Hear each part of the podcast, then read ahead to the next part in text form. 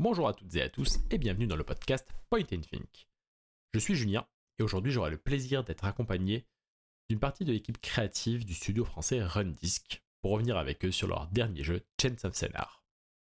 Chains of Scénar, c'est à la fois un puzzle game et un jeu d'exploration où on va devoir découvrir plusieurs langues, déchiffrer leurs glyphes afin de résoudre les mystères de cette histoire absolument fantastique. Derrière une direction artistique radicale, se cache un jeu qui nous a clairement tapé dans l'œil, et c'est pour ça que nous voulions avoir quelques questions avec l'équipe créative du jeu afin de revenir avec eux sur la production, les influences et bien d'autres choses. J'aurai donc le plaisir d'être accompagné de Julien Moya, cofondateur du studio Rundisk, mais aussi game designer et directeur artistique sur Chains of Scénar, ainsi que de Thomas Brunet, qui a été le compositeur du jeu. On va pouvoir revenir ainsi sur le contexte de production du jeu, les différentes influences, la musique, mais aussi bien d'autres choses, dont notamment l'industrie du jeu vidéo indépendant en France et à l'international. Donc sans plus attendre, un petit extrait de la BO du jeu, on se retrouve tout de suite après pour l'interview.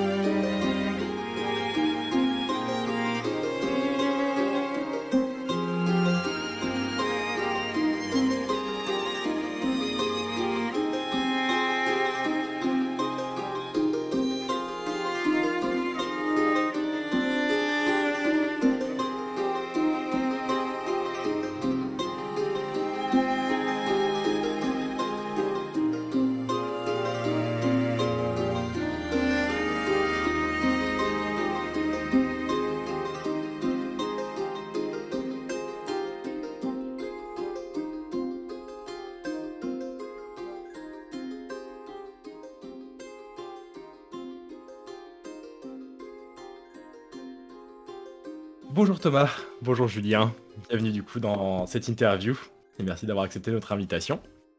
Vous êtes Thomas, du coup le compositeur de Chains of Scénar. Julien, tu es un des créateurs directifs, un des créateurs artistiques du jeu. Est-ce que vous pouvez vous présenter un petit peu du coup pour nos auditeurs? Ok, donc moi effectivement Julien Moya, donc je suis euh, directeur artistique de Rundisk et donc de, de of Scénar et je suis le, le co-game designer avec Thomas Panuel qui est l'autre moitié de Rundisk et qui était lui donc euh, le développeur du jeu. Moi, je suis Thomas Brunet, donc je suis le compositeur euh, de la musique et je travaillais euh, directement avec Julien pour créer la musique et avec Roman Cabezos qui est le sound designer du jeu pour l'intégration. Le jeu Chainsaw Scénar, comme on a expliqué dans l'introduction, c'est vraiment un jeu qui se base principalement autour du langage. On est sur un, entre autres, un puzzle game, mais pas que. On va revenir là-dessus, qui s'inspire du mythe de la tour de Babel, mais aussi de plein d'autres inspirations.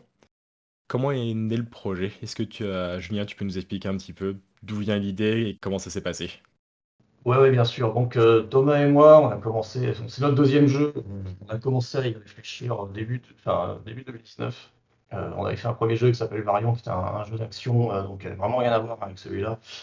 D'action multijoueur, plus, on va dire plus facile à développer, qui nous a permis un peu de prendre nos marques en tant qu'équipe et, et aussi de, et aussi de, publier un jeu sur PC et Switch qui était une expérience euh, voilà, importante d'aller jusqu'au bout. On a rapidement euh, voulu envoyer sur un autre projet, donc euh, on a voulu cette fois faire plutôt un jeu qui ressemblait au jeu que nous on aime, c'est-à-dire que Thomas et moi on est tous les deux fans de jeux d'aventure et de puzzle games, de, de réflexion, tout ça, qui sont plutôt basés sur voilà, la réflexion plus que l'action, on va dire. Donc on s'est dit on va faire un jeu comme ça. on, a, on a dès le départ donc voulu essayer de travailler avec quelque chose de narratif, donc on n'avait jamais fait. Euh, on a commencé à bosser en fait, parallèlement, sur le gameplay, sur l'ADA. C'est-à-dire que l'ADA est arrivé très vite dans le projet. De toute façon, le, développement de ce projet été pas du tout représentatif de comment un projet est développé habituellement, parce qu'on a un peu pris les choses dans un ordre très spécifique.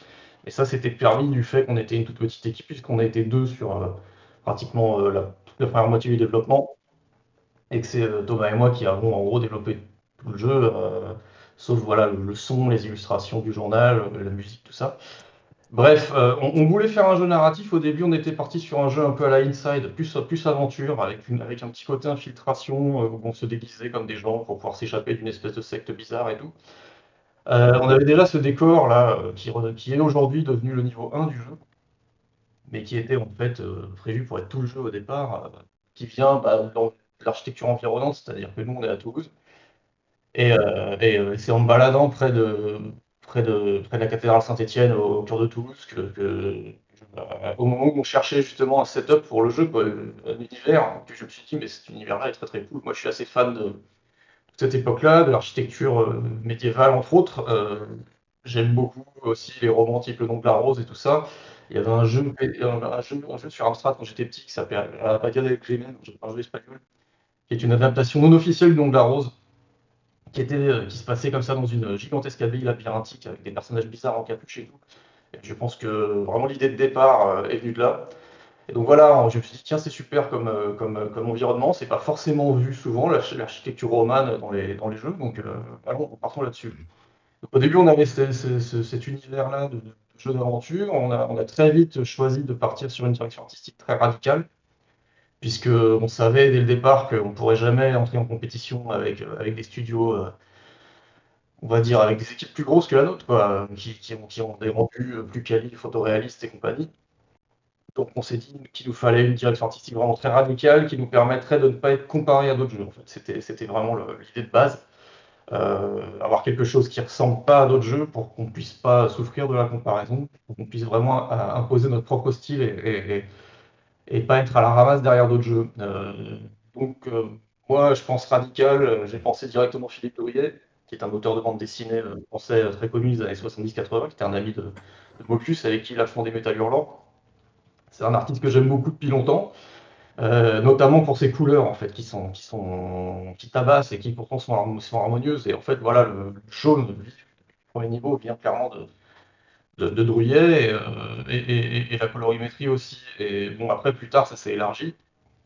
Mais au départ, on avait voilà cette espèce d'environnement jaune comme ça, euh, d'abbaye bizarre avec des hommes en capuche bizarres on a, rapidement aussi vu que le, rendu euh, filaire, ce que j'appelais filaire à l'époque, c'est-à-dire que j'ai fait, des, premiers rendus tests dans, 3ds Max quand j'ai modifié, quand j'ai quand j'ai modélisé mes premiers assets, où j'ai laissé en gros les, en fait les arêtes visibles, et, on s'est rendu compte que ça rendait bien aussi, que ça permettait, là encore, le même type de choses, ça permettait de mettre en valeur des modélisations qui sont très simples, puisque c'est moi qui ai modélisé quasiment tout le jeu, donc 99% des assets du jeu je les ai fait moi-même et donc je ne pouvais pas m'amuser à faire des trucs trop compliqués. Et puis aussi, on voulait faire un jeu très optimisé, ce qui nous a beaucoup servi plus tard quand on l'a porté sur Switch. Euh, et donc, euh, ce rendu euh, très, en fait, type un peu BD, ça, permet de mettre en valeur en fait, des, modélisations très simples. surtout qu'il n'y a aucune texture dans le jeu. Donc, en fait, ce, voilà, ce rendu-là, on s'est dit, c'est cool, ça, fonctionne bien. Et on se rend donc compte que ça ressemblait à de la BD. Et ben, on s'est dit, allons, allons jusqu'au bout dans cette filiation avec la BD qui était involontaire au départ en fait. C'était pas, c'était pas ce qu'on cherchait au début. On cherchait juste un rendu original. Ça ressemblait à de la BD et qui avait un petit côté Mobius et tout. On dit ok bon, euh, ça ressemble vraiment, vraiment à tout ça, donc on va aller vraiment creuser. Donc là j'ai sorti du Mobius, j'ai sorti tout ça. On allait creuser tout ça.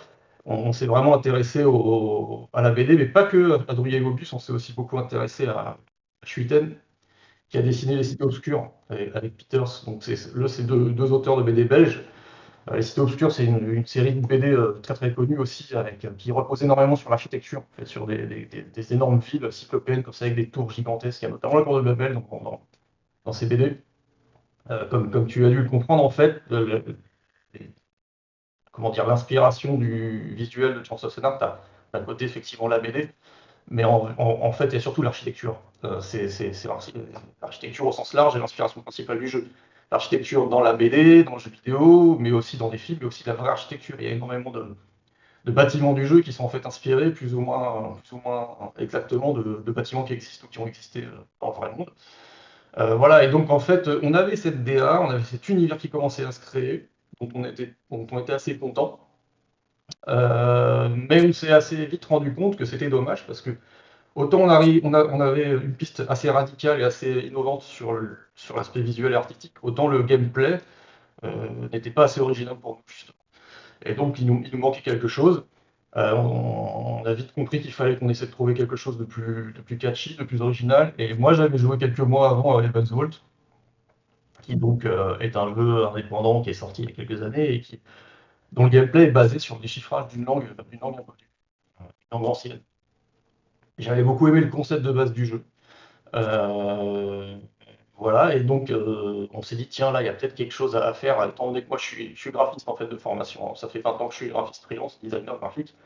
Donc tout ce qui est lettres, euh, typo, police de caractère, ça c'est des choses qui m'intéressent. La linguistique aussi m'intéresse aussi à titre, à titre de curiosité, on va dire. Et donc on a, on a, on a, s'est inspiré de l'idée de base de Jean Scénar, de la langue à déchiffrer, pour développer quelque chose quand même d'assez différent, euh, c'est-à-dire qu'au lieu d'avoir une seule langue, euh, on déchiffre à, travers des ruines ou des, inscriptions perdues comme ça, bah, nous on a décidé de faire plusieurs langues, en faire cinq, euh, qui soient déjà pas des langues mortes mais des langues vivantes. Donc on apprenne non pas avec des ruines ou des choses comme ça, mais en parlant, en parlant à leur locuteur, en, voyant la vie vivre autour de nous, en fait, en observant quelque chose, un monde qui est vivant. Et puis, et d'en avoir cinq, et puis qu'elles s'interconnectent d'une façon ou d'une autre, qu'on découvre au, fur et à mesure du jeu.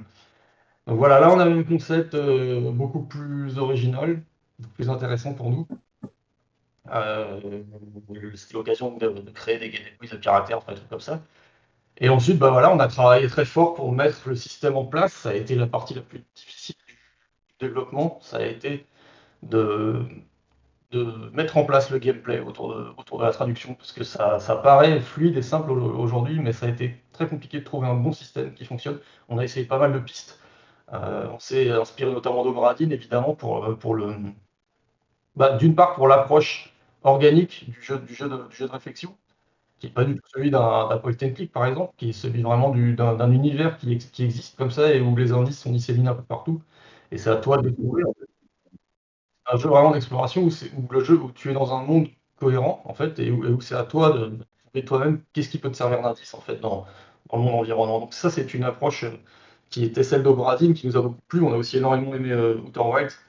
Et pareil, cette approche un peu monde ouvert où tu vas aller explorer librement ce qui se passe. Et puis évidemment, le, journal de validation, là, euh, on, a, emprunté à Obradine, qui, qui, est un mécanisme qui nous a permis de débloquer pas mal de choses. Qu'au début, le jeu, on ne voulait même pas qu'il y ait de validation, on voulait vraiment laisser l'univers comme ça, sans aucun, sans aucun texte euh, en vraie langue et, et se débrouiller tout seul. Mais très vite, on s'est rendu compte que c'était impossible. Enfin, on a essayé pas mal de gameplay différents. Euh, jusqu'à trouver le bon. Entre-temps, on a eu donc l'idée d'avoir plusieurs peuples, euh, et donc euh, de les mettre tous dans une tour, avec chacun un étage, c'était plus simple, on va dire, à l'organiser. la nécessité de développer différentes cultures, donc différents types graphiques, différents styles graphiques, donc les couleurs, la palette, de couleurs s'est élargie, tout ça. Et puis le mythe de Babel, en fait, n'est pas du tout arrivé au début. Hein. c'est comme c'est comme voilà quand, on dit que le jeu est inspiré de Mobius et inspiré du mythe de Babel, en fait, oui et non, parce qu'en fait, Mobius, pareil, est arrivé euh, au bout d'un temps, au bout d'un certain moment. Et le mythe de Babel aussi, il est arrivé quand on avait déjà le gameplay, enfin, quand on avait déjà, on avait déjà trouvé qu'il y aurait cinq peuples, et on s'est dit qu'ils étaient dans une tour, et c'est à ce moment-là, je me suis dit, tiens, des peuples qui parlent pas la même langue, qui sont dans une tour euh, énorme, bah, ça rappelle ça, quoi. Et donc, effectivement, on a décidé de s'appuyer un peu sur ce mythe-là, parce que, juste parce qu'il a, a une très forte puissance évocatrice, en fait, tout simplement, et que ça nous permettait d'expliquer peut-être plus facilement aux gens euh, vers quoi ils allaient se tourner comme jeu en fait. Parce que évoquer ce mythe-là, même si le jeu n'est pas une relecture du mythe de c'est pas vraiment la même histoire en fait. Hein. Euh, c'est pas, pas la même histoire du tout en fait. C'est juste, euh, il y, a une filiation, on va dire, il y a un rapport dans, les, dans les thématiques abordées en fait, et dans, le côté universel un peu de la fable. mais voilà, on, s'est dit, on peut en parler quand on parle du jeu, parce que ça va, ça, va, ça, va, ça va faire sonner des trucs dans la tête des gens, et puis ils comprendront mieux dans quel genre de monde on se trouve. Et puis voilà, donc tout ça mis à ça a fini par faire le jeu comme il existe aujourd'hui. Bah, je pense que c'est ça en fait, c'est que la... le mythe de Tour de Babel, quand on commence le jeu, on comprend effectivement qu'on va être dans une tour, qu'on va devoir apprendre des langues, et une fois qu'on passe le premier niveau, il y a plusieurs peuples, il y a plusieurs langues, on retrouve là. Et par contre, voilà, comme tu dis, plus on va avancer, moins on va voir le rapport avec la tour de Babel et juste on plonge dans une nouvelle histoire, tout simplement. J'imagine pas tous les playtests que vous avez dû faire du coup pour arriver au bon gameplay à la fin. Mais c'est intéressant, c'est euh, le développement d'Outer Wilds était un petit peu comme ça aussi. Le euh, développeur, quand il avait créé le jeu, pour le coup, c'était vraiment, il passait par des jeux de plateau, des jeux de rôle, pour essayer les gameplays. Et il n'y avait pas de journal au début du tout. Il était parti dans l'optique de on explore, et presque reprend l'optique des jeux de rôle, d'avoir chacun son petit carnet, de noter ses indices pour avancer. J'ai l'impression que vous aviez été un peu sur ça jusqu'à l'arrivée du journal. Et l'arrivée du journal, ça a été un petit peu, pas un pivot, mais ça a été un, j'ai l'impression peut-être un pas un peu euh, important. C'est pas le seul pivot, il y a eu plusieurs pivots. En fait, comme je te disais, ça a été la partiture, ça a duré au moins 4, 5, 6 mois peut-être, où moi et Thomas, on, passait notre temps à être bloqués parce qu'on avait des idées, ça marchait pas. Et à chaque fois, l'un de nous deux arrivait avec une idée géniale pour résoudre le problème, et l'autre disait, mais non, regarde, ça marche pas. Parce que ça... En fait, on n'a pas fait tant que ça de tests avant d'arriver au bon gameplay, parce qu'on on se, on challengeait nous-mêmes nos propres idées, et quand il y avait un défaut dans une idée, en fait, l'autre s'en rendait compte rapidement. Et donc, euh, des fois, on essayait, on se rendait rapidement compte qu'il y avait un problème. Mais il y a eu, il y a des choses qui ont débloqué. Effectivement, quand, quand j'ai parlé à Thomas ramener ce système de validation euh, par l'eau qui, vient, de Obradine avec le journal, euh, effectivement, on s'est vite rendu compte que en l'adaptant, évidemment, parce que Obradine, c'est pas pareil. Tu as, tu as, une liste où tu choisis tes mots et tu vas les mettre devant tout. Nous, c'est pas pareil, un drag drop. Enfin, bref. En l'adaptant, ça marchait bien, mais il y a eu.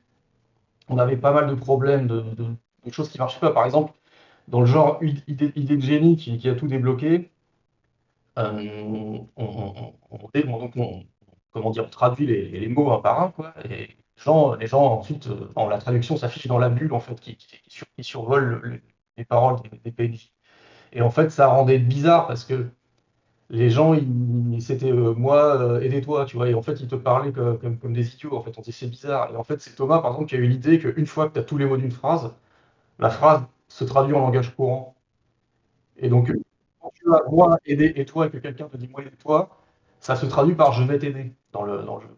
ça fait rien, ça semble rien, mais en fait ça change tout dans la perception du jeu et des personnages du jeu. Et ça permet justement de vachement mieux traduire ce moment où en fait tu deviens bilingue, en fait, où tu comprends la langue, où arrêtes de comprendre des bribes d'une phrase et tu, tu comprends ce que le mec te dit vraiment. Et ça, c'est le genre, d'idée qui a tout bloqué. On a eu, on a eu aussi euh, l'idée de, l'outil d'annotation, cet outil qui te permet de noter toi-même euh, le sens que tu, que tu attribues à un glyphe et qui du coup va se mettre dans le jeu directement. C'était une idée qu'on avait eue au tout début, parce qu'au tout début, on ne voulait pas qu'il y ait de validation, on ne voulait pas, voulait pas qu'il y ait de journal, on voulait juste avoir un système d'hypothèse, c'est-à-dire où chaque fois que tu vois une, un tu lui, tu lui affectes un mot, et, tu pouvais juste dire si tu avais juste trois couleurs pour dire si tu n'étais pas du tout sûr, si tu à peu près sûr, si tu étais vraiment très très sûr que c'était le bon mot. Donc il n'y avait, aucune validation in-game, il y avait, à aucun moment le jeu disait oui, c'est bon, c'est ça. On s'est rapidement rendu compte que c'était impossible en fait, de créer un jeu comme ça, ou en tout cas d'y jouer. Euh, ça laissait beaucoup trop de liberté et trop, trop de, trop de chances d'erreur. Et autant on pouvait euh, y arriver au début, sur les 10-15 premières minutes, autant très vite, dès que le jeu commence à s'élargir un peu, qu'il commence à y avoir plus de kiff et tout, c'était, euh, ça, devenait, ça devenait quasiment impossible à, jouer en fait. Et donc on avait abandonné cette idée d'annotation pour, pour, mettre le journal à la place. Et en fait finalement on s'est rendu compte, mais genre euh, quelques, une semaine avant, avant de montrer le jeu à Focus, on a eu l'idée de remettre l'outil d'annotation, mais vraiment juste comme aide au joueur, comme, juste pour que le joueur puisse être libre de mettre ce truc en gros pour remplacer un carnet qu'il aurait mis à côté, à côté de lui. On s'est dit tiens on va, on va lui épargner d'avoir un calepin, même si je sais qu'il y a pas mal de joueurs pour jouer avec un calepin, faire des petits plans et des petits trucs comme ça. Et donc on a remis cette, euh, cet outil d'annotation qui permet de mettre des mots, de, mettre des hypothèses. Et c'est pareil, ça change tout, parce que le fait que tu vois tes hypothèses sur les paroles des gens quand ils te parlent et tout, ça te permet de mettre tout de suite en, à l'épreuve tes hypothèses. Et quand un mec vient te dire, euh, moi, arrosoir toi, tu vois, tu dis non, ok, là, là, je me suis clairement trompé, ça marche pas, quoi. Alors que tu n'aurais pas ce rapport-là s'il n'y avait pas ces mots qui viennent, qui viennent se mettre euh, par-dessus le texte des, des, pays. Enfin voilà, il y a eu il y a eu pas mal d'idées euh, qui ont été prises, qui ont, été, euh, qui ont été abandonnées, qui sont revenues plus tard sous une autre forme. Et voilà, ça, ça a pris un peu de temps, mais on, a réussi finalement à avoir le, core gameplay à nous deux, on va dire. Et ensuite, on l'a testé une première fois avec des amis, c'est-à-dire qu'on a mis un, build en ligne euh, et l'équivalent l'équivalent de la démo, en fait, qui est actuellement en ligne, c'est-à-dire le début du premier niveau on l'a fait tester à une trentaine d'amis, et puis voilà, ça nous a permis d'obtenir un premier feedback, on a vu que ça fonctionnait. qu'il y avait des trucs à améliorer. On a amélioré pas mal de trucs. Et puis voilà, mais, mais voilà, en fait, on, a, on s'est surtout beaucoup creusé la tête pour, pour mettre en place le concept. Et en fait, on est tombé pas trop mal une fois, une fois qu'on l'a fait tester la première fois. C'est vrai qu'il y a une vraie, je trouve qu'il y a un vrai vertige quand on est dans les premières minutes du jeu, où on sait qu'on va devoir résoudre des glyphes, qu'on va devoir trouver des alphabets, de voir qu'on a exactement le choix de l'hypothèse qu'on va mettre. D'habitude, les trois quarts des gens, on va avoir trois options, c'est peut-être ce mot-là qui est là. Là, d'avoir le vertige de dire je peux marquer absolument n'importe quoi pour le mot, ça, il y a ce vrai vertige de gameplay qui se dit si c'est juste ça pour les trois premiers qui sont assez évidents pour comprendre le principe, ça va être fou de se dire que c'est multipliable du coup par, il doit y avoir quoi, 150, 180 glyphes peut-être? 183 glyphes en tout, je crois, je crois que c'est ça le, le compte officiel. Il y a un vrai côté vertigineux. Et à titre personnel, je me suis retrouvé parce que j'ai, euh, j'habite aux Pays-Bas, j'ai une fille qui a 4 ans qui va à l'école néerlandaise. C'est mon quotidien, pour le coup, le jeu, de comprendre ce qu'elle dit en néerlandais sur des trucs aussi basiques de moi vouloir toi, moi vouloir manger. C'est extrêmement bien rendu, du coup, c'est au-delà du gameplay, c'est que c'était très cohérent. Et vous, ça vous a permis, j'ai l'impression aussi, de créer les mythologies par niveau. Sans trop en dire, il y a un niveau dédié aux bards qui est plus poétique, et on comprend vite qu'ils sont un peu plus un but d'eux-mêmes, très fiers de leur situation, et ça se reflète aussi là-dedans. Vous avez fait appel à un moment à des linguistes ou à des experts, du coup, pour réussir à jauger ces différents langages sur les cinq niveaux? Non, euh, non, non, c'est nous qui avons, fait tout le game design, et, quand je dis game design, ça implique aussi tous les textes et les bulles et tous les, tous dialogues, puisqu'ils font intégralement partie du, web game design. Non, en fait, ce que, ce que tu disais sur le Pays-Bas, en fait, il faut comprendre que nous, depuis le, quasiment début du développement, en fait, c'est justement l'objectif. C'était euh, notre, fil rouge, c'était de retranscrire. Je le dis à chaque fois, mais bon, c'est important, c'était de retranscrire l'impression que tu aurais en descendant de, train dans un pays inconnu, en fait, euh, dans, un pays où dont tu connais pas du tout la langue. Moi, j'ai un petit peu voyagé, pas beaucoup, mais j'ai eu quand même cette expérience-là, et, c'est assez kiffant d'arriver quelque part. Et, au début, c'est pas ça qui est kiffant de rien comprendre. C'est justement de commencer. alors, tu commences à écouter les gens qui parlent tu regardes les affiches, tu regardes la télé, tu regardes un journal, euh, tu, voilà, tu commences à essayer de faire des mots pour demander un café, pour machin. Tu fais, tu fais des hypothèses toi-même. Et puis petit à petit, tu commences à déchiffrer un mot, puis un deuxième, puis un troisième, puis tu commences à comprendre des phrases entières, tout ça, tout ça. Et en fait, c'est ce, ce, moment où tu, tu n'es plus étranger au monde qui t'entoure, si tu veux, où tu commences à comprendre et à, et, à, entrer en maîtrise de ton environnement, à te sentir faire partie du truc, et à te dire euh, ah regarde euh, là je comprends je, voilà j'arrive à lire cette affiche quoi et la satisfaction que tu as en faisant ça et le, tout le process en fait empirique hein, de découverte de la langue moi mon père par exemple qui, est arrivé en France il avait 20 25 ans tu vois d'Espagne et, lui c'est comme ça qu'il a appris le français quoi c'est arrivé dans un bar et il m'expliquait qu'il était avec son copain espagnol aussi et au début, il savait dire que café, quoi. Donc, il disait un café, toujours, arrive dans un café. Et puis, un jour, ils ont eu marre. Et un jour, ils ont appris à dire bière. Il était trop content. Il vous demander bière, tu vois. Et euh, il me racontait ça, euh, voilà, me tu vois, voilà, et c'était content. Et petit à petit, c'est comme ça qu'il a appris le français, lui, en fait. Il a, jamais eu le cours de français. Il est arrivé en France sans, sans, parler un mot. Et puis, il a appris comme ça en travaillant, en rencontrant des gens, en allant dans les, commerces et tout. Et c'était une expérience euh, qu'on voulait retranscrire. Et donc, c'est ça qu'on a voulu faire. Et donc, tous les choix de gameplay qu'on a fait allaient dans ce sens, en fait. Et donc, c'est pour ça que ça ressemble à ça, parce qu'en fait, voilà, c'est ce qu'on voulait. Donc, c'est super que ce soit cette impression-là qui, qui en ressort, c'est l'objectif. Et sinon, pour te répondre, bah oui, quand on a eu l'idée de faire plusieurs langues, parce que tout jeu repose un peu là-dessus, euh, il a fallu créer plusieurs cultures. Parce qu'en fait, ce qu'il faut comprendre, c'est que c'est un jeu qui parle de culture. Et, euh, euh, avant de créer les langues, ce soit le, quand je dis créer les langues, c'est le, corpus de mots qui les compose comme leur, dimension graphique, hein, quoi elles ressemblent. Avant toute chose, il a fallu créer les peuples. Et avant, avant de créer les peuples, il a fallu créer les cultures. On a eu en premier lieu l'idée de ces cinq peuples, avec chacun une culture de base, avec un objectif différent, avec une relation aussi par rapport aux autres. Et de cette culture-là euh, est né à chaque fois leur architecture, leur univers un peu chromatique, euh, leur costume, et donc leur langage, et donc d'abord leur vocabulaire. C'est-à-dire que d'abord c'est le vocabulaire qui est bien. Par exemple, les, dévots euh, qui sont le premier peuple qu'on croise n'ont pas du tout le, même vocabulaire que, que les bardes ou que les autres que les guerriers, par exemple. Les dévots sont, des, c'est des monothéistes voilà, qui sont très dans la spiritualité, qui, ont un langage très simple, très terre à terre et en même temps tourné vers leur Dieu, tout ça. Alors que les guerriers, eux, bah, ils ont un langage qui est très impératif, euh, qui, est très, qui fait beaucoup d'ordre et de choses comme ça. Donc voilà, euh, les langages sont nés des cultures en fait des personnages. Bah Thomas, tu vas pouvoir en plus rebondir là-dessus avec nous. C'est que la... tout cet aspect du coup des différentes cultures, c'est que bah, tout est mis en place visuellement par les glyphes aussi du coup et leur représentation graphique. Mais on reste sur un jeu silencieux. Les, chaque personnage fait des... euh, on a un petit sound design, pour le coup, le monde ne va jamais entendre un mot prononcé. Et c'est là où je trouve que toute la musique vient apporter son ambiance, bah, vient apporter du coup tout le truc, c'est qu'on va vraiment avoir une musique différente à chaque étage. Il y a un super documentaire euh, du studio du bassin sur le sujet. On mettra le lien en description de toute façon. Mais Thomas, est-ce que tu peux nous parler du coup un petit peu de la composition? Bah, Comment tu as été amené dans le projet? Comment ça s'est passé du coup la composition? Euh, moi, je suis arrivé, euh, comme le disait Julien, ils avaient déjà euh, au moins la moitié du jeu qui était, fini, donc j'ai pu y jouer sans musique, mais pour avoir vraiment un avant-goût de ce qui s'y passait, j'ai joué aux quelques premiers niveaux. Et puis, on avait tout de suite devant soi un document immense avec euh, une multitude de détails sur euh, ce que devait être, euh, ce que devait représenter la musique dans le jeu, puisque toutes les cultures étaient déjà conceptualisées, quoi. Donc c'était très très intéressant d'arriver dans ce- cette temporalité-là parce que tout était très bien organisé, très précis, et tout de suite j'ai vu que ça allait m'intéresser. Moi, je suis plutôt passionné par les instruments traditionnels. Donc, euh, d'un petit peu partout dans le monde, j'ai étudié la musique brésilienne, la musique africaine, euh, la musique de la Réunion, des choses comme ça. Et donc, euh, ça m'a, tout de suite frappé l'idée de pouvoir, et ça m'a un peu effrayé aussi, l'idée de pouvoir créer des,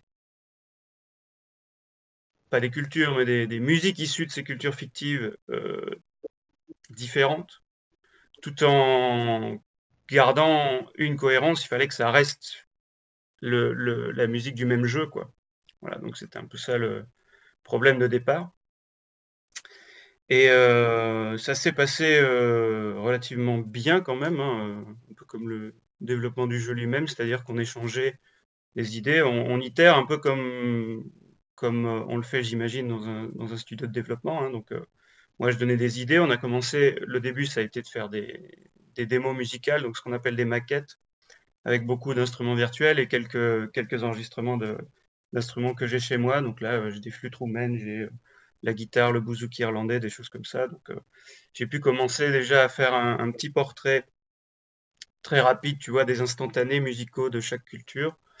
Et une fois que, une fois que ça a été validé du côté de Rundisk, on a pu se lancer dans le, dans le vif du sujet.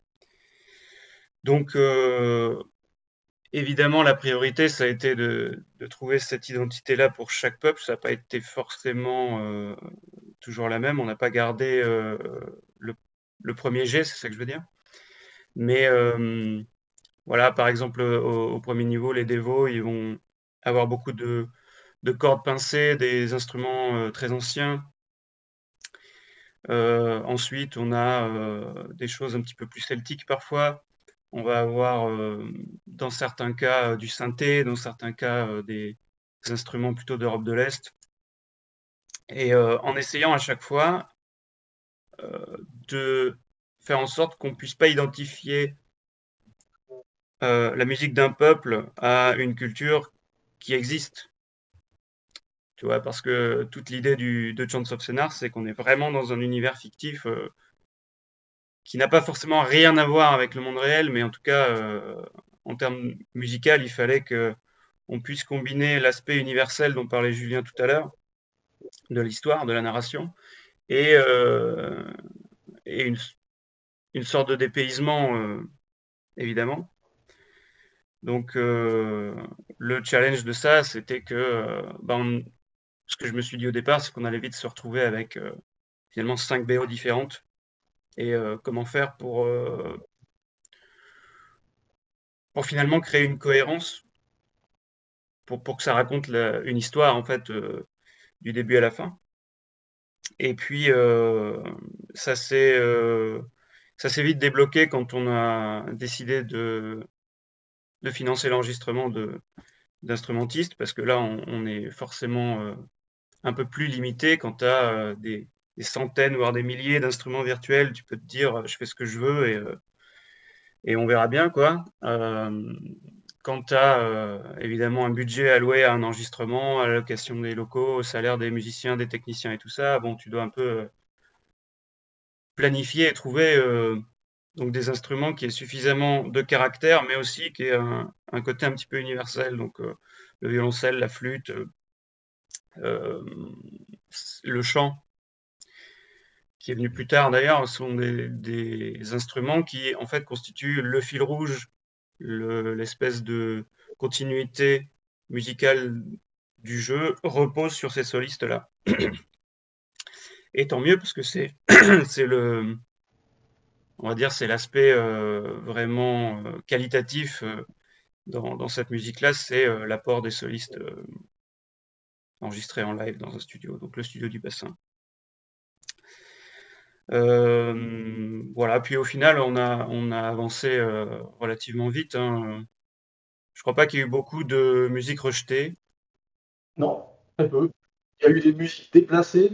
Il y a eu des sons que, Thomas nous aurait dit tiens, finalement, ça c'est cool, mais ça irait peut-être mieux ailleurs. Voilà. Mais non, non, euh, bah, en fait, euh, je, vais, un peu parler de la musique alentour euh, de l'autre côté. Effectivement, donc bon, on savait évidemment dès le départ qu'il nous faudrait de la musique et qu'il nous faudrait de la musique. Parce que voilà, et puis de la musique originale, on ne voulait pas avoir un truc de stock ou quoi, ça n'aurait eu aucun sens. En fait, ce qu'il faut comprendre, c'est que tout l'univers du jeu, et ça vaut autant pour la musique que pour l'architecture, il est fait de, il est fait de mélange et de mash-up. ça vaut aussi pour les systèmes d'écriture. Euh, par exemple, le niveau 1, c'est un mélange de, effectivement d'architecture romane et de trucs un peu plus antiques. Euh, vous avez le niveau 3, par exemple, qui, évoque à la fois euh, l'architecture mauresque et puis, l'Inde. Enfin voilà, et ça se retrouve aussi dans l'écriture, ça tout ça. Et dans la musique aussi, ça faisait un peu partie du brief avec Thomas. C'est-à-dire que, en fait, nous, notre objectif principal, notre, notre, obsession presque, c'était de, créer un monde qui donne l'impression d'exister depuis des siècles, en fait voire depuis des millénaires. En fait, de donner un monde qui ait l'impression d'être vieux. Euh, et donc ça, c'est un des premiers trucs qu'on a dit à Thomas. Outre des, indications de style général, mais qui tenait plus au fait qu'on ait choisi de travailler avec lui plutôt qu'un autre. C'est-à-dire que nous, on cherchait quelqu'un qui travaille, qui ait déjà une approche euh, acoustique, il en a parlé, euh, donc qui travaille avec des instruments plutôt traditionnels, ou en tout cas acoustiques, ce genre de choses, qui ait une approche aussi qui soit en retenue, en fait, qui soit subtile, parce que le jeu lui-même, il est assez humble, il est en retenue, sur la mise en scène, sur le discours même, et donc ça n'aurait eu aucun sens de faire de la musique grandiloquente, symphonique et tout, tu vois, c'était pas du tout ce qu'on cherchait. cherchait euh, d'ailleurs, tu, as, tu t'en, parlais même sur les silences et tout, c'est un jeu où la musique, elle est diffusée avec, avec, avec subtilité, avec retenue, tu vois, il n'y a pas de musique tout le temps. Il y a des longues plages de silence qui mettent en avant le, le sound design, mais il y a surtout voilà, la musique arrive à des moments qu'on a voulu, on a voulu euh, qu'il y ait de la musique, tu vois, pour souligner euh, une, émotion particulière, une intensité particulière. Et bref, nous c'était très important que le monde y soit crédible, qu'il soit cohérent. De toute façon, la cohérence, ça a été vraiment le fil rouge de, tout le développement, que ce soit en termes de gameplay, d'écriture. Et donc, ce qu'on avait dit à Thomas, effectivement, c'est qu'il, de la même manière que sur l'architecture, je me suis moi énormément inspiré, donc comme je disais, de, style et voire même de, de construction existante, parce qu'en fait, le, secret d'un monde cohérent, en fait, c'est la documentation. C'est un, truc à comprendre. si, si quelqu'un veut créer un jeu et faire du world building, en fait, de façon générale, que ce soit pour écrire un livre, que ce soit pour faire un jeu vidéo, le secret d'un monde qui a l'air solide, bah, c'est en fait de s'inspirer du monde réel. Euh, maintenant ou, plus, ou avant. Hein, euh, voilà. Donc euh, moi, mes inspirations de décor, par exemple, je ne suis pas du tout allé chercher dans d'autres jeux vidéo. Je suis vraiment allé chercher dans l'architecture qui existe ou qui a existé. Un peu de fantaisie aussi, hein, de la BD et tout, mais globalement, c'est vraiment l'architecture existante. Et le défi, ça a été de mélanger tout ça, mais sans qu'on se dise Ah, ça c'est en Inde, ça c'est en Arabie, ça c'est en France, tu vois. On voit bien que c'est un monde, c'est un monde de fantaisie, c'est un monde étrange, étranger. Euh, et pour la musique, c'était la même chose qu'on a demandé à Thomas. Il fallait, et on savait que c'était compliqué, il, faut que ça évoque un peu, je sais pas, l'Orient, il faut que ça évoque un peu ça, en fait, que ce soit l'âme, l'âme musicale d'un truc, mais il faut pas qu'on se dise ça c'est de la musique euh, qui vient, qui vient du Maghreb, par exemple. Ça c'est de la musique, c'est la musique d'Europe de l'Est. Donc c'était un peu tout le défi, c'était qu'il y ait des sonorités, qu'il y ait, de l'évocation en fait, l'évocation de, ce type d'univers, mais sans que ça puisse être euh, euh, sans que ça puisse être de la musique traditionnelle d'un pays. Quoi, voilà. Et donc voilà, c'était le même, le même En fait, la musique et et le et l'environnement, on, c'était un peu le même travail. C'était du mélange, mais assez subtil pour pas que ça ça se voit trop. Et après, effectivement, de la même manière que nous, on a utilisé un style graphique commun sur tout le jeu, évidemment, avec, avec ce, ce, style en ligne, en ligne claire et tout ça, pour unifier euh, bah, visuellement tout le jeu, bah, Thomas, voilà, avec, avec, pareil encore une fois, c'est les mêmes moyens que par, avec une économie de moyens, c'est-à-dire en ayant un nombre limité de musiciens, tout ça, euh, et en les faisant intervenir de la même façon, bah, il a réussi à avoir une cohérence tout du long du jeu. Euh, alors qu'il y a des styles un peu différents, alors qu'il y a des approches différentes, bah, le, voilà, on a une BO qui est cohérente euh, du début à la fin au final. Quoi. Et, en fait, toute la philosophie du, développement de Chance Scénar, ça a été ça. Hein. ça a été, on avait des moyens très réduits, autant financiers que humains, puisqu'on est une toute petite équipe, hein, comme j'ai dit. Donc il y avait, moi et Thomas en gros euh, qui avons développé, enfin qui ont écrit le jeu, qui avons fait euh, toute la partie de développement graphique. Il y, a, il y, a, donc Thomas qui a, qui, a, qui a, fait la musique, il y a Roman Cabezos qui a fait le sound et il y a, il y Rachel, Rachel Bartel qui est mon épouse qui a fait les illustrations qui sont dans le journal.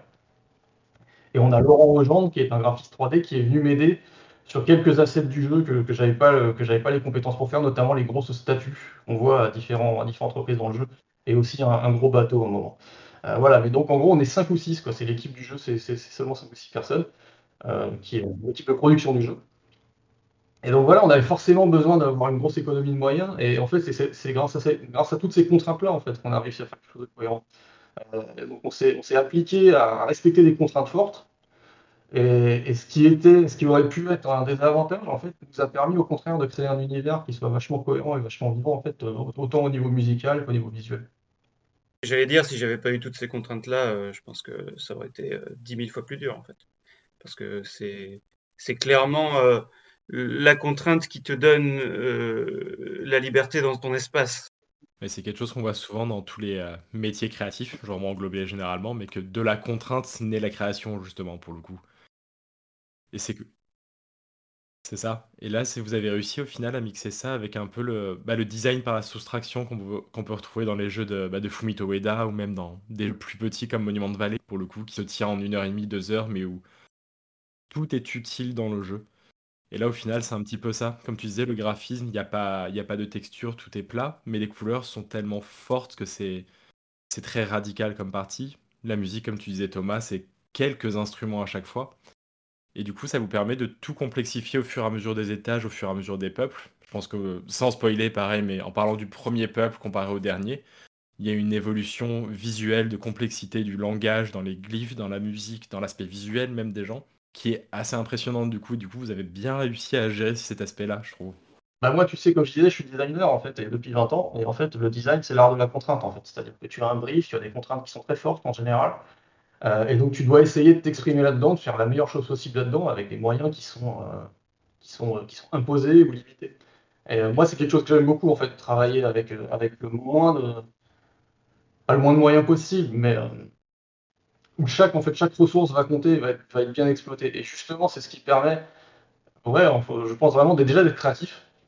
Parce que tu vois, si on n'avait pas eu ces contraintes dès le départ, comme je disais, d'être toute, toute petite équipe et d'avoir la nécessité absolue de faire quelque chose d'original, par exemple, eh ben, on aurait voulu essayer de faire un truc original, mais on, on s'y serait pas peut-être pas obligé à ce point-là.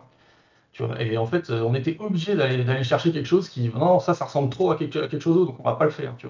Et, au final, ça permet d'avoir quelque chose de plus créatif. Donc, nous, on est, à Rundisk, on est, on, est, assez fan de travailler avec de la contrainte, en fait, parce que justement, c'est ce que disait Thomas à l'instant, ça, permet quelque part d'être plus créatif et ça permet aussi de faire quelque chose de plus, cohérent et de plus, bah, de plus intéressant pour le, ah, c'est que ça rend, parfaitement, ça rend parfaitement bien. C'est qu'on aurait presque pu imaginer que le jeu sortant en épisode, du coup. Puis effectivement, du coup, le, vous avez de plus en plus de moyens, plus en plus à l'aise. Et au final, l'épisode 2 est un peu plus complexe, l'épisode 3 un peu plus complexe. Mais en même temps, d'avoir tout comme ça, c'est extrêmement cohérent pour le coup. Ça, ça c'est pareil, c'est une volonté, mais c'est aussi un, coup de bol qui est, dû en fait à la façon dont le jeu a été développé. En fait, euh, quand je disais que c'était pas. Euh, habituel, c'est qu'en fait, ce jeu-là, il a été développé de façon ultra linéaire. C'est-à-dire que Thomas on a fait le niveau 1, après on a fait le niveau 2, après on a fait le niveau 3, etc. etc. En fait, on n'a pratiquement pas eu de placeholder ni rien de ce genre. En fait, on a, on a, on a, on a vraiment écrit et créé le jeu au fur et à mesure. Et c'est pour ça qu'il y a une augmentation aussi peut-être de la complexité, je dirais même de la qualité de l'écriture des niveaux. Et, euh, et même au niveau graphique des niveaux au fur et à mesure. Et, c'est bien parce que du coup, ça donne. Ça, fait que la. Comment dire Pas la qualité, si, mais. La, ouais, si, enfin, l'intérêt, je pense, artistique du jeu, il augmente au, fur, et à mesure du jeu, si tu veux. quand tu a vu les derniers niveaux, le premier peut-être va te sembler un peu, un peu, un peu un peu terne et tout. Enfin, peut-être pas terne, c'est pas, pas le terme. En tout cas, moi, je préfère les derniers niveaux au premier, tu vois ce que je veux dire Ils sont plus complexes, sont plus intéressants, même leur, leur, leur, scénario interne est plus intéressant. Mais ça, c'est parce que en fait, le jeu, on l'a fait, on l'a fait comme on écrit un livre, en fait, du début à la fin. Et donc, ça se ressent un peu finalement dans, dans le développement et, dans le résultat final. Ça représente bien, je trouve, l'état d'esprit du joueur qui arrive et qui comprend rien à ce qui se passe le premier niveau, pour lui, c'est vraiment une énigme euh, totale où, tout est tellement concret que même euh, au bas, euh, toi, moi, c'est. Voilà. Et puis petit à petit, il arrive à complexifier sa compréhension. Et si le, si le jeu accompagne ça en, se complexifiant lui-même, c'est vrai que c'est beau. On avait eu cette idée-là au tout début avec Thomas, quand on, réfléchissait encore à comment on allait développer le jeu avec, avec, avec quel argent éventuel, puisqu'au début, au début hein, on, le développait tous les deux sur notre temps libre, en fait, hein, comme, comme variant, c'est un jeu qui avait été développé sur notre temps libre, euh, et sans budget, en fait, hein, euh, jusqu'à à peu près la moitié du développement, au moment où on a rencontré Focus, qui a décidé de, venir nous aider. Mais, euh, mais à un moment, on s'est dit, tiens, on pourrait sortir ça par épisode, faire un truc comme ça. Au moment où on savait vraiment pas du tout comment on allait commercialiser tout ça. C'est plus tard quand on quand on quand, voilà quand on quand ça s'est un peu éclairci au niveau au niveau des moyens de production que on s'est dit on va faire un jeu complet. Mais c'est vrai que là ça se ça s'y serait prêté probablement un petit peu euh, il aurait fallu changer des choses. Enfin il aurait fallu faire des choses autrement je vais dire mais ça aurait pu marcher avec des épisodes peut-être ce jeu ouais. En fait ça me fait penser au développement un petit peu du jeu euh, Kentucky Road Zero qui était comme ça qui commence doucement et plus il a fonctionné en fait plus il est de retour plus il s'est complexifié dans l'écriture mais de l'autre côté, bah, comme disait Thomas, c'est qu'on tombe sur quelque chose qui est extrêmement cohérent avec l'expérience du joueur. Et au niveau du gameplay, du coup, vous avez vraiment choisi d'aller sur quelque chose où on est sur de la diplomatie pendant tout le jeu. On n'est pas sur un jeu d'action, il va y avoir des affrontements physiques. On n'a jamais le choix, par exemple, de, euh, ne serait-ce qu'au premier niveau, d'affronter les guerriers pour pouvoir passer à l'étape d'après. C'est de la diplomatie, c'est de la compréhension, c'est apprendre à parler avec les gens. C'est une tendance de plus en plus, notamment dans les jeux indés c'est plus qu'un choix de gameplay, c'est la philosophie de base du jeu. C'est qu'on voulait dès le départ, on s'est dit dès le départ qu'on ferait un jeu qui serait non violent en fait et qui serait pas un jeu d'action où on va se bagarrer. Euh, c'est pas, on n'a rien contre les jeux où on se bagarre. Hein. Euh, moi j'ai joué à plein de jeux de baston et j'ai joué à Call of Duty et compagnie, il n'y a pas de problème. Hein. Euh, c'est juste que nous, on n'avait pas envie de faire ce genre de jeu-là. Et que si on avait la chance de développer un jeu et que les gens y jouent, euh, on, voulait, euh, on voulait essayer d'avoir autre message, tout simplement. Euh, un autre message qui serait plus pacifiste, qui serait plus. Bah, en fait, c'est toute l'histoire même du jeu, tout, le, comment dire, tout, le, discours même du jeu que les joueurs découvriront.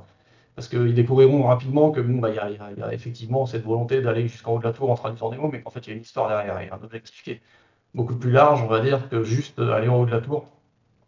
Et en fait, oui, ça, mais ça, c'était dès le départ dès qu'on a abandonné cette histoire de, s'échapper d'une secte, on s'est dit non, il y a quelque chose de plus cool à faire avec le langage.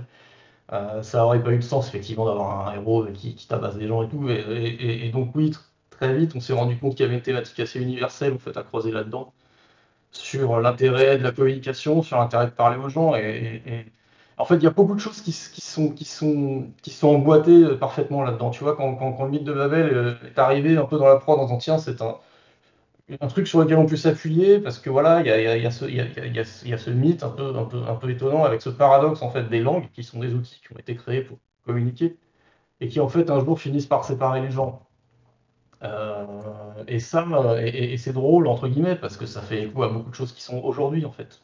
Euh, c'est pas une c'est pas une parabole des réseaux sociaux, Change Scénar, mais, mais, mais euh, quand tu vois les outils de communication d'aujourd'hui qui au final deviennent des outils En fait, tu peux pas, tu peux pas t'empêcher de faire le parallèle. Et c'est vrai que moi, étant moi-même beaucoup, sur Twitter notamment, enfin j'y étais avant, j'y suis beaucoup moins maintenant, j'ai vu ce réseau euh, sombrer totalement en fait, tu vois, dans la. C'était même avant l'arrivée d'Elon Musk, hein, c'était déjà quand même mal barré hein, depuis, plusieurs années ça a complètement sombré dans la, dans la foire d'empoigne. En fait, euh, c'est devenu, comme, comme, comme disait un ami à moi, c'est devenu un gigantesque hangar où tout le monde crie en même temps, tu vois. Alors, c'est très noir, hein, c'est très. Euh, moi, j'y suis encore sur Twitter de temps en temps, quoi, mais j'y trouve beaucoup moins de choses intéressantes qu'avant. Et les réseaux sociaux, de façon générale, voilà, il y a ce côté-là vraiment qui, est assez déprimant en fait euh, à voir. Euh, c'était un outil tellement, tellement merveilleux, Facebook, Instagram, c'est un outil tellement merveilleux à la base, avec tellement de promesses.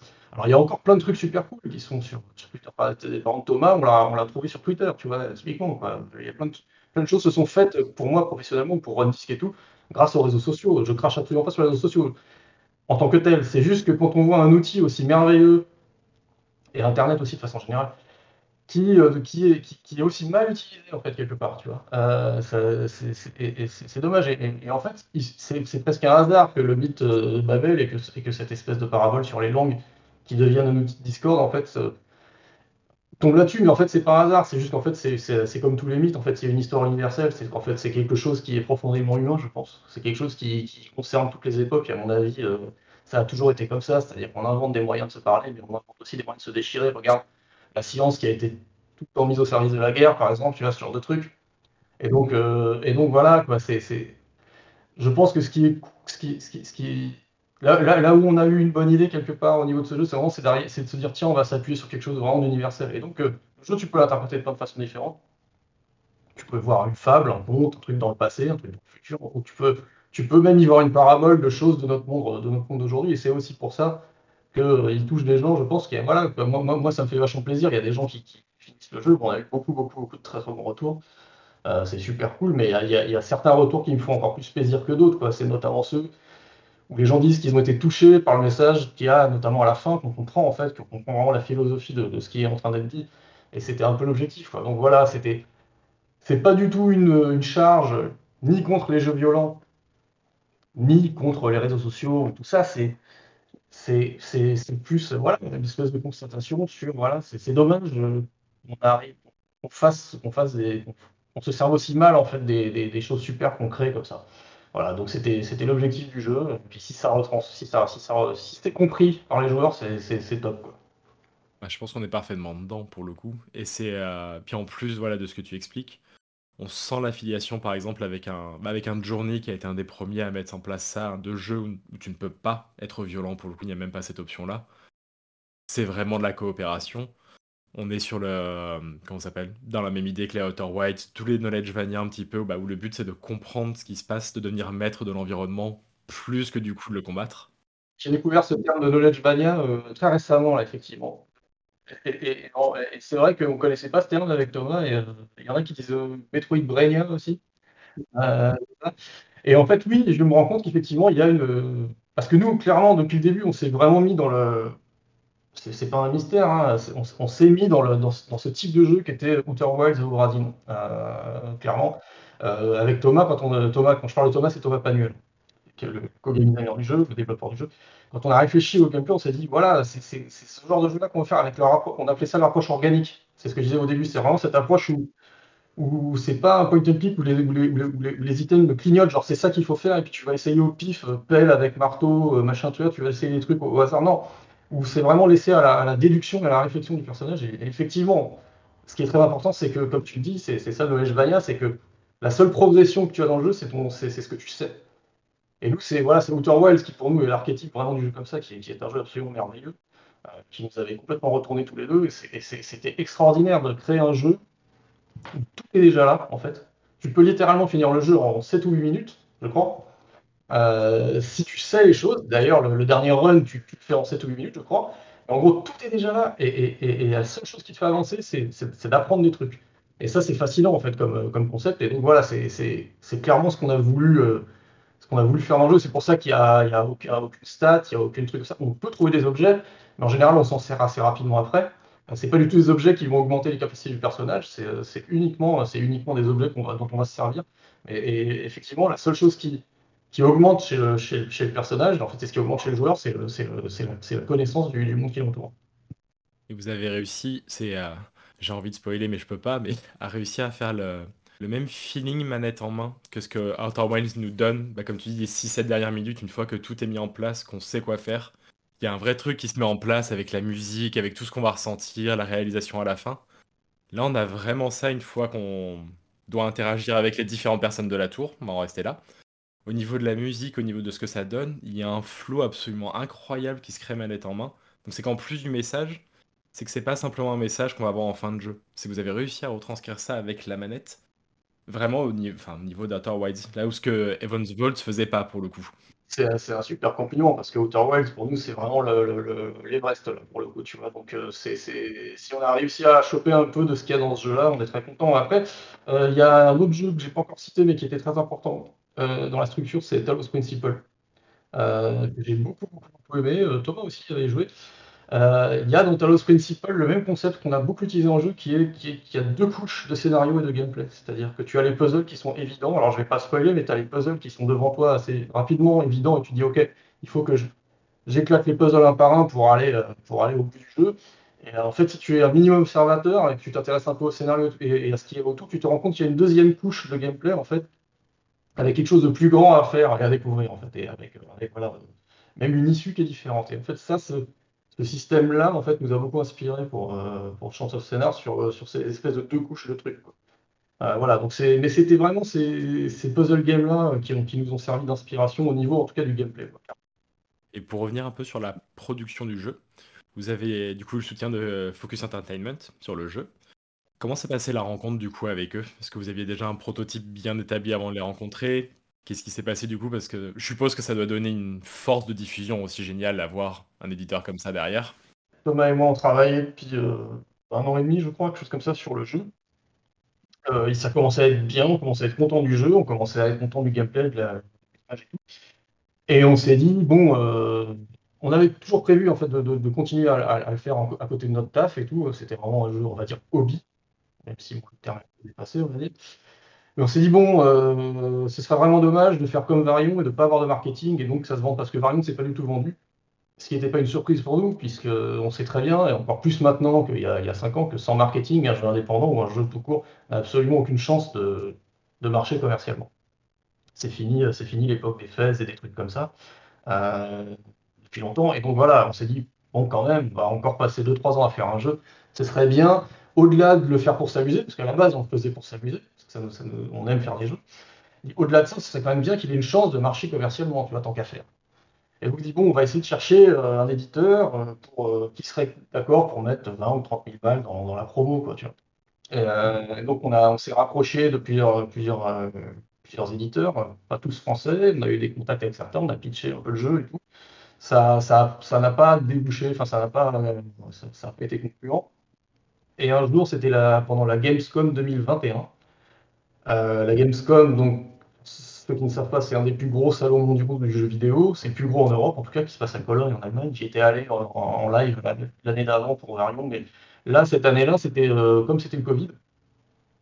Et eh ben, euh, et eh ben comment dire, c'était complètement offline, enfin online, le, virtuel. Alors parlons du Covid, le Covid nous a aidé aussi, puisqu'on a commencé à développer le jeu début 2020, en plein pendant Covid.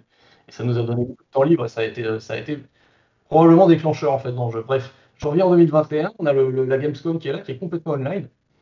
Euh, et, une amie me dit, mais tu sais, euh, dans, la Gamescom, il y, a, tout un pan euh, professionnel du ça, en. Oui, en, gros, c'est un, grand, truc de, rendez-vous, en fait. Le speed dating, presque, en fait, les, studios peuvent contacter des tas d'éditeurs et leur pitcher le jeu, en fait. C'était ça. Et elle m'a dit, tu dois t'inscrire, il y aura peut-être des éditeurs. Et je l'ai fait, j'ai été très déçu, il y avait beaucoup de studios et très peu d'éditeurs. Euh, cette édition-là. Mais il y avait Focus, euh, que je connaissais évidemment, parce que tu vois, je suis fan de Blacktail, tout ça, voilà, on connaît Focus, euh, c'est le plus gros éditeur de jeux indépendants français, qui a bonne presse et tout ça. Et donc il y avait Yves, qui, est, qui, est qui est le, content director de, Focus, qui était là, ouvert au rendez-vous, et je dis, bon, on va le contacter, même si on n'a aucune chance. Quoi. Sur un malentendu, ça peut marcher. Parce que clairement, on, partait du principe que notre jeu était trop petit en termes de scope et de budget pour Focus, que même si c'est des jeux indépendants, Focus c'est quand même des jeux plus gros que le nôtre en général.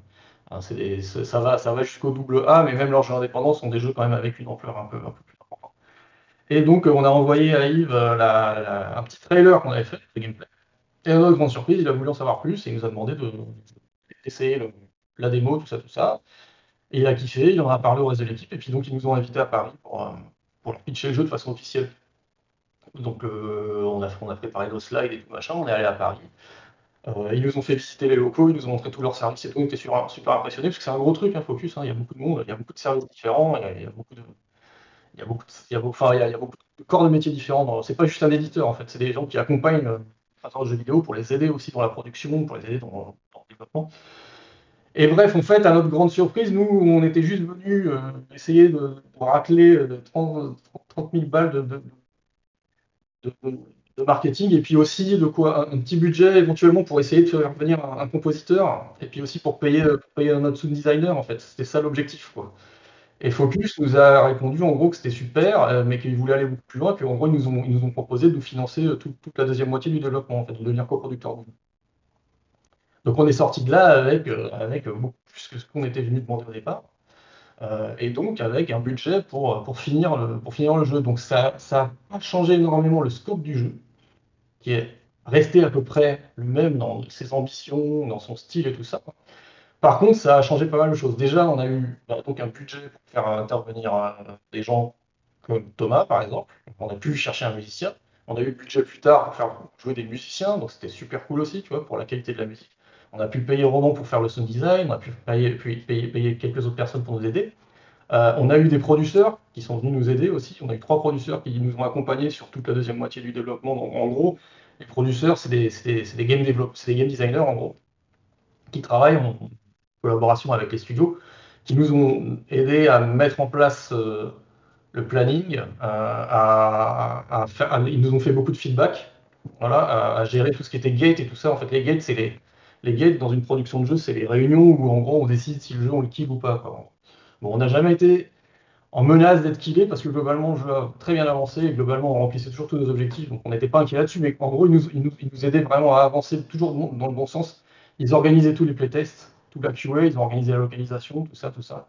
Donc Focus s'est occupé de tout ça, c'était vraiment génial d'avoir tout ça. Et puis bien sûr le marketing.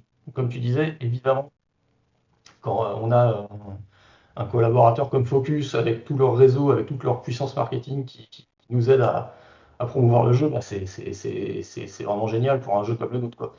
Euh, et donc voilà, il y a aussi tout le réseau, tout ça, leur, relation avec les constructeurs de consoles et tout, euh, pour avoir les, pour avoir les kits de développement, etc. etc. Donc voilà, c'était une super collaboration. Euh, moi, ça m'a permis de me mettre à plein temps sur le jeu sur la deuxième moitié du développement, puisque, puisque en gros, euh, comme j'avais le budget, j'ai pu petit à petit lâcher mes clients en freelance pour me mettre à 100% sur le jeu, ce qui n'était pas prévu au début. Au début, je comptais continuer à mi-temps, on va dire, mais rapidement, je me suis rendu compte que non, si je voulais faire autant de trucs que je voulais, et, si on voulait que le jeu soit aussi riche qu'il devait l'être, il fallait que je me mobilise dessus euh, quasiment à plein temps. Donc ça, ça a été rendu possible grâce au budget de production. Donc voilà, c'était très cool, on a eu beaucoup de chance euh, de tomber sur Focus et, d'arriver au moment où où ils cherchaient des jeux. Euh, et, et voilà, quoi, la collaboration se passait comme ça, et du coup, aujourd'hui, bah, on a, on a, leur soutien aussi pour la promotion, donc c'est super cool. Quoi. Et on voit que ça, bah, que ça a plus que marché. C'est qu'en dehors de plaire aux joueurs, ça a tapé dans l'œil de gros journalistes. On le voit vraiment passer le jeu un peu partout. Je pense notamment à Jason Schreier qui l'évoquait comme un de ses jeux de l'année, si c'est pas le GOTY. Le jeu a été mis en avant aussi au Tribeca Games euh, Festival un peu plus tôt dans l'année. Ça, quel impact ça a sur, euh, bah, ne serait-ce que moralement, de voir tout ça, et sur le jeu, sur les ventes du jeu Quel impact du coup ça, a? Beaucoup de choses. Euh, en fait, déjà, euh, ça a commencé en France, quoi, clairement.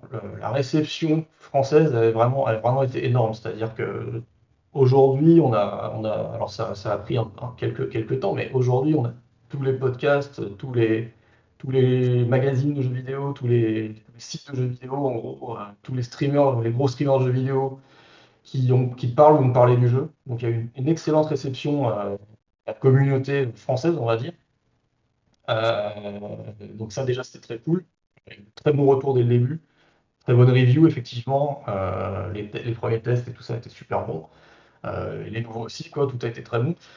C'est un petit peu plus dur sur l'étranger parce que, parce que ça reste quand même un petit jeu. Donc euh, arriver à, à séduire l'étranger, notamment les États-Unis, ça a été très dur parce que les Américains, ils exportent beaucoup, ils importent très peu culturellement en fait. C'est-à-dire que c'est très dur de percer aux États-Unis quand on n'est pas quand on produit pas un, un jeu, un jeu américain. Euh, mais ça a fini par venir, et notamment effectivement au gros coup de bol, mais ça tu vois pour le coup c'est- on le doit encore à Focus, parce que c'est c'est Yves euh, donc, euh, dont j'ai parlé de Focus qui connaissait Steven Totilo, qui était l'ancien patron de, de Jason Schreier, et Steven Totilo a parlé du jeu dans sa newsletter Axios, ça a intéressé euh, Jason Schreier, qui lui aussi a kiffé le jeu, et qui en a parlé. Et du coup, on a eu une interview avec John Schreier et tout. On a fait un petit call avec lui, c'était super cool. Et clairement, son, les tweets de Totio et Schreier ont enclenché un truc aux États-Unis euh, qui a fait parler du jeu chez les développeurs en premier, parce que tu, le sais, ce sont des journalistes qui sont surtout très influents chez les développeurs, en fait, chez les studios. Et là, on a eu, on a, on a le game designer de, Last of Us 2 qui a parlé du jeu, on a, on a un mec de League of Legends aujourd'hui qui en a parlé, donc voilà. Et ça, et, du coup, ça a infusé dans leur propre communauté. Et donc, euh, et donc oui, euh, on, a, réussi à commencer à faire parler du jeu à l'étranger tout. Au Japon aussi, ça a pas mal marché. Et puis voilà, donc ouais, le, c'est un jeu, si tu veux, que dès le départ, on le savait avec Focus, ça, ça allait pas être un jeu qui allait exploser dès le départ, parce que c'est pas un jeu qui était attendu. Euh, on se disait que c'est un jeu qui, s'il devait fonctionner, ça marcherait par le bouche à oreille, en fait, progressivement. Et donc, c'est ce qui a l'air de, se passer depuis, depuis trois semaines, donc on, est très content de ça. On est, bah comme tu dis, c'est qu'on est sur un jeu qui, a avec un, bah qui avait un petit scope, même s'il commence à avoir de plus en plus de succès, puis du succès vraiment de bouche à oreille, du succès d'estime qui monte, qui monte. On reste sur un jeu qui est dans la scène indépendante française, pour le coup, puis qui devient dans la scène indépendante internationale au fur et à mesure. Qu'est-ce que vous deux vous pensez de cette industrie en ce moment? C'est qu'on est sur une industrie qui est très, au niveau d'indépendant, qui est très presque bruyante, pour revenir un peu à ce que tu disais sur les réseaux sociaux, dans le sens où il y a pléthore de jeux qui sortent tous les jours. Qu'est-ce que vous en pensez? Comment vous vous inscrivez un petit peu là-dedans? Moi, je suis, euh, j'ai un peu une position euh, externe par rapport à ça. Hein. Je suis pas développeur euh, à proprement parler, mais, mais je suis pas non plus étranger totalement. Je trouve que on a de plus en plus ce débat euh, qu'on n'avait pas quand j'étais petit et que je jouais à des jeux vidéo, qui était est-ce que le jeu vidéo est une œuvre d'art ou pas? C'est un truc qu'on ne se posait même pas la question avant, quoi. C'était non, clairement. De plus en plus, euh, on voit qu'il y a une maturité qui arrive et pas forcément par euh, la grande porte. Trouve que tu. Alors, ta question portait surtout sur l'industrie, enfin, sur le la branche indépendante, on va dire, de l'industrie, euh, c'est et c'est là que des éditeurs comme Focus s'y trompent pas, si tu veux. C'est c'est là, je pense, qu'on a un vivier créatif euh, et, un peu plus de liberté. Euh, voilà, on parlait de la contrainte tout à l'heure.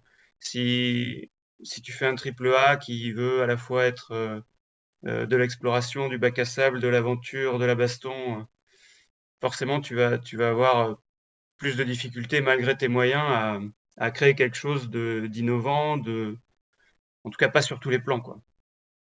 Et euh, voilà, moi je suis de plus en plus attiré par la scène indépendante à cause de ça.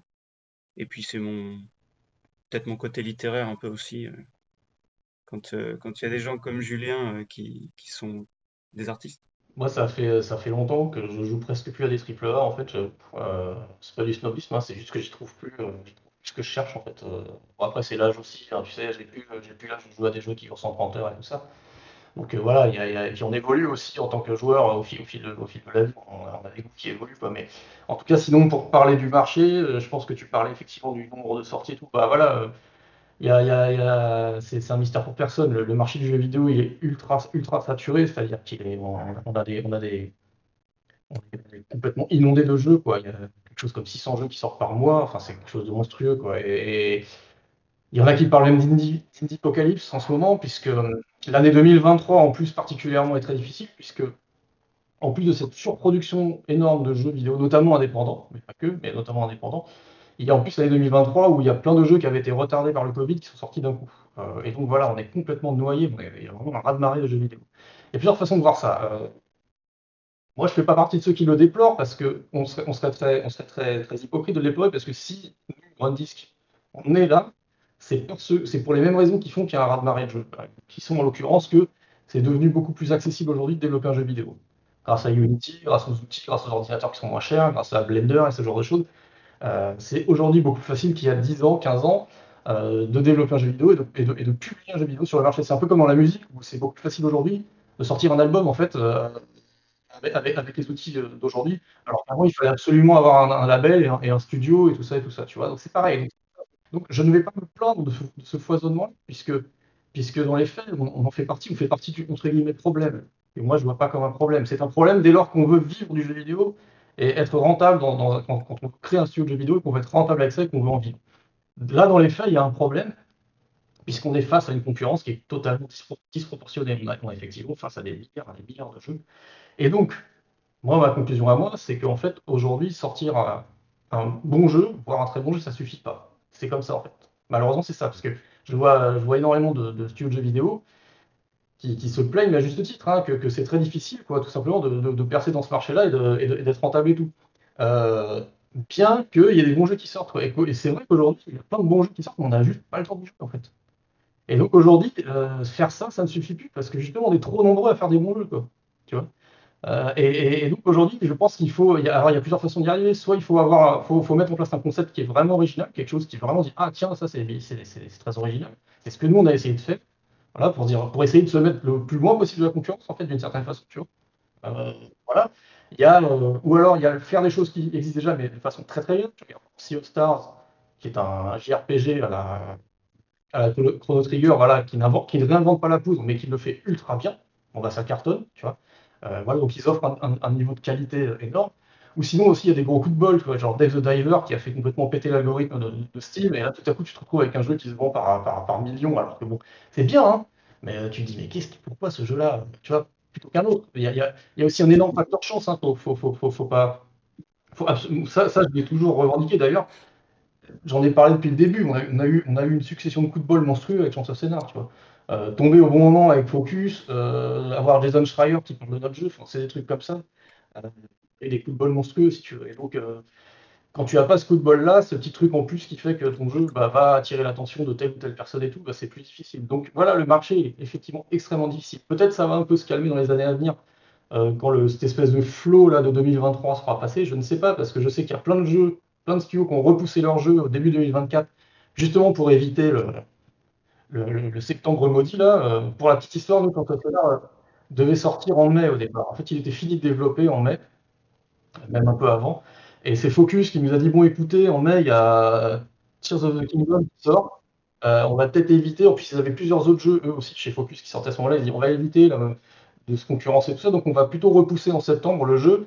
Mais en échange, on va aussi le porter. On, va le sortir en même temps aussi sur, sur, PlayStation et sur Xbox. Au début, il était prévu pour PC et Switch. Et en fait, Focus nous a dit on retarde le jeu si vous êtes d'accord. Nous, n'était pas très chaud. On dit non, on veut qu'il sorte. Et, en fait, on dit mais en échange, euh, on, va, le porter sur, deux consoles de plus pour pouvoir euh, profiter de la puissance de frappe, notamment des constructeurs. Puisque euh, quand on sort sur PlayStation ou sur Xbox, bah, les constructeurs en parlent sur leurs médias à eux, sur leur réseau à eux. Et ça, donne, donne une visibilité aussi qui est, énorme. Donc, ça, c'est, tu vois, j'en parle aussi par rapport à la question c'est que sortir un jeu uniquement sur Steam aujourd'hui, c'est difficile aussi. Alors que si tu sors sur Switch, si tu sors sur, PS, sur Xbox, bah, ça te donne des canaux de, diffusion, non seulement de diffusion, mais aussi de promotion qui sont vraiment, vraiment différents. Donc euh, c'était ce que nous avait expliqué Focus, qui eux sont habitués à sortir des jeux en SimShift. SimShift c'est sorti simultané, c'est-à-dire ils sortent en général leurs jeux sur toutes les plateformes, parce que justement ils s'appuient beaucoup sur euh, les constructeurs et sur leurs contacts chez les constructeurs pour obtenir du, du support marketing de leur part. Donc tu vois, voilà, il y a plein de choses à, à faire, mais c'est sûr, c'est sûr qu'aujourd'hui, voilà, et c'est déjà ce, dont on s'était rendu compte après Varion, mais et ce qu'on n'a pas fait pour Chance of c'est que sortir un jeu comme ça, le balancer sur, Steam sans un plan, sans, un projet au niveau du marketing qui soit vraiment solide, euh, bah effectivement, c'est plus, suffisant pour, euh, pour y arriver.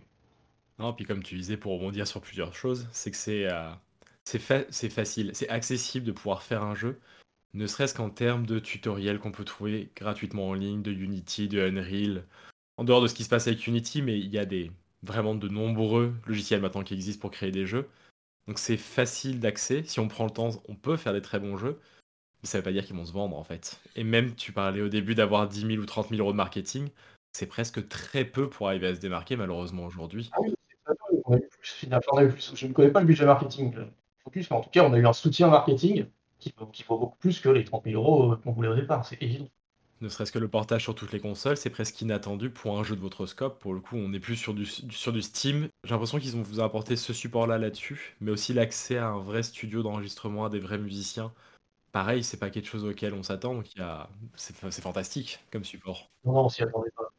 Quel est le futur pour vous du coup maintenant? Le jeu est sorti, les périodes de récompense vont arriver. Est-ce que vous avez déjà des pistes pour un prochain jeu? Quel est le futur un petit peu de ce que vous pouvez dire? Alors, on ne peut pas trop parler, hein, euh, on peut pas trop, trop parler, mais oui, y a des, on a des projets vers un disque. dans l'idéal, on va continuer de faire des jeux vidéo. Ça va, nos projets sont, largement conditionnés au succès de Chance of Scénar. Évidemment, euh, ne serait-ce qu'en termes d'éditorial, de savoir ce qu'on va faire et aussi dans quelles conditions on va pouvoir les faire. Euh, on aimerait bien pouvoir continuer à travailler dans les mêmes conditions que, pour Chance of Scénar. Euh, voilà, on, on, a des pistes, on a, déjà des trucs, des, trucs qui, s'éclaircissent pas mal. Là, le jeu semble prendre une très bonne trajectoire au niveau, de sa sortie. Bon, déjà, les critiques, c'est sûr, c'est un succès critique, ça on le donc ça c'est super cool. Mais maintenant, au niveau des ventes, on n'a pas encore de chiffres officiels. Je pense qu'il faut qu'on attende un mois de sortie pour, commencer à faire un bilan des ventes. Mais a priori, on pense que c'est, plutôt pas mal pour, pour un jeu de cette ampleur-là. Euh, donc voilà, on est plutôt encouragé à, continuer, on va dire. Il euh, faut que ça se confirme. Il euh, faut, qu'on, faut que nos éventuels partenaires aient envie de le faire aussi. Mais euh, voilà, oui, on a, on, a, on, a, un projet. On a un projet. Euh, on espère pouvoir en parler d'ici quelques temps. Mais écoutez, merci beaucoup messieurs. Merci Julien, merci Thomas d'avoir participé à cette interview. Merci à vous d'avoir écouté cet épisode. N'hésitez pas à nous dire ce que vous en avez pensé. Vous trouverez les liens pour le jeu dans la barre de description, ainsi que le documentaire du studio du bassin. On se retrouve bientôt pour de nouveaux épisodes. À bientôt Música